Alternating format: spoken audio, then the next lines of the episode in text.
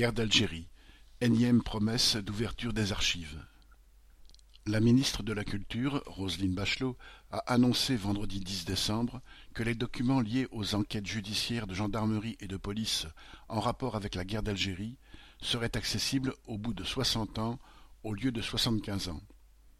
Le pouvoir s'enorgueillit ainsi d'un geste qui arrive avec quinze ans d'avance, ou plutôt avec soixante ans de retard.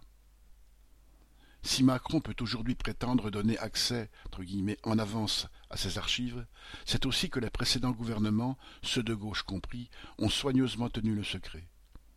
Après avoir commencé par promettre l'ouverture des archives liées au massacre du 17 octobre 1961 à Paris, le gouvernement Jospin, ministre écologiste et PCF compris, était même allé jusqu'à laisser sanctionner Brigitte Lenné et Philippe Grand.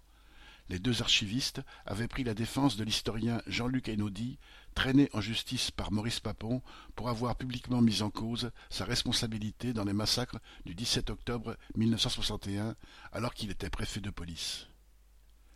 Qu'est-ce qui sortira vraiment de l'arrêté promis cette fois-ci par le gouvernement?